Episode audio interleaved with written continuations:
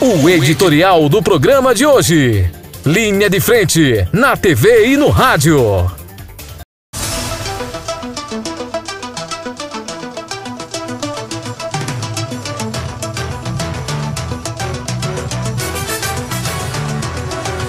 Pois é, depois de muitas polêmicas, é, o governo que o governo federal que já está baixando as cortinas do seu primeiro ou único mandato, né?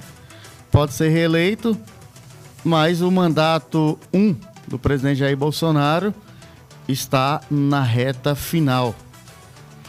E entre muitas polêmicas, muitas controvérsias, muitas pancadas, muitos afagos, muitas babadas e muitas chibatadas, há é, entendimento sobre a, a necessidade da liberdade de imprensa, liberdade de expressão, a libertinagem também, e há os que censuram.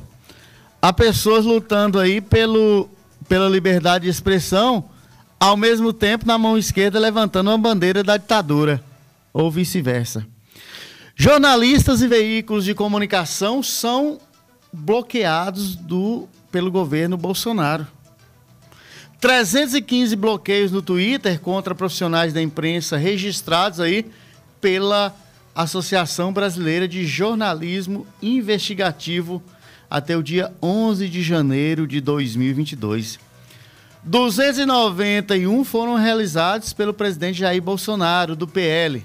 Seus filhos, que também ocupam mandatos eletivos, ministros e secretários especiais de Estado, além de parlamentares que compõem a base de apoio do atual governo. O chefe do executivo, o presidente Jair Bolsonaro, lidera a lista de bloqueadores, tendo distribuído 82 vetos, né? 82 marteladas.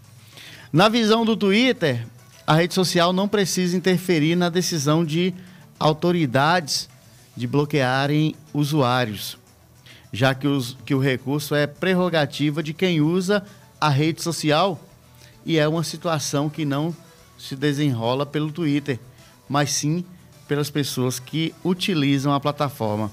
A declaração foi dada aí ao núcleo jornalismo em matéria publicada, né, pelo diretor de políticas públicas do Twitter na América Latina.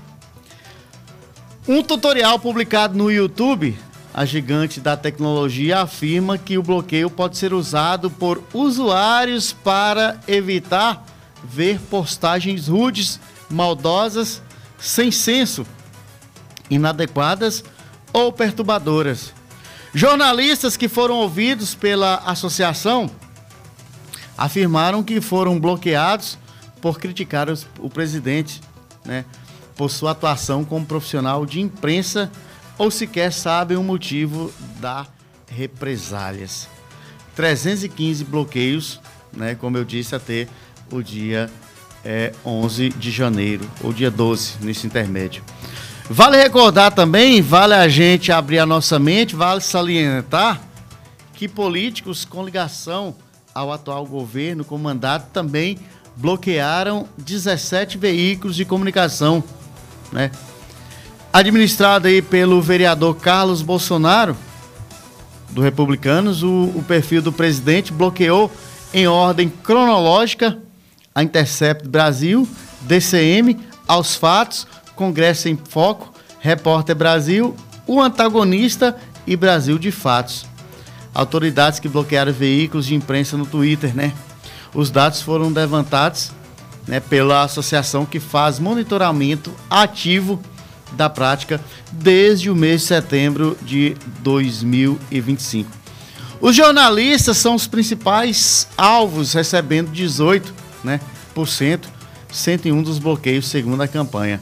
A oitava autoridade, né, a mais vedar acesso a jornalistas, é, foi o presidente da Fundação Palmares, Sérgio Camargo, né?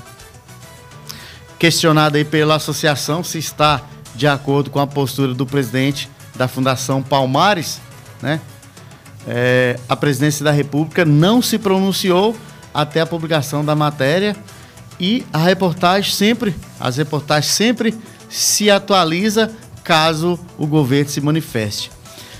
Para a associação que monitora bloqueios de autoridades contra jornalistas, né, a prática configura restrição de acesso a informações públicas garantidas aí pela Constituição Federal, né?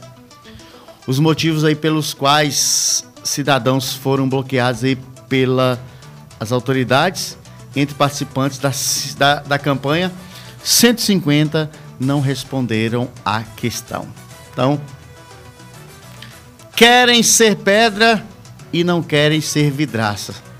A política não é lugar para eles. E que viva a democracia aqui na República Federativa do Brasil. 60 minutos e notícias e muito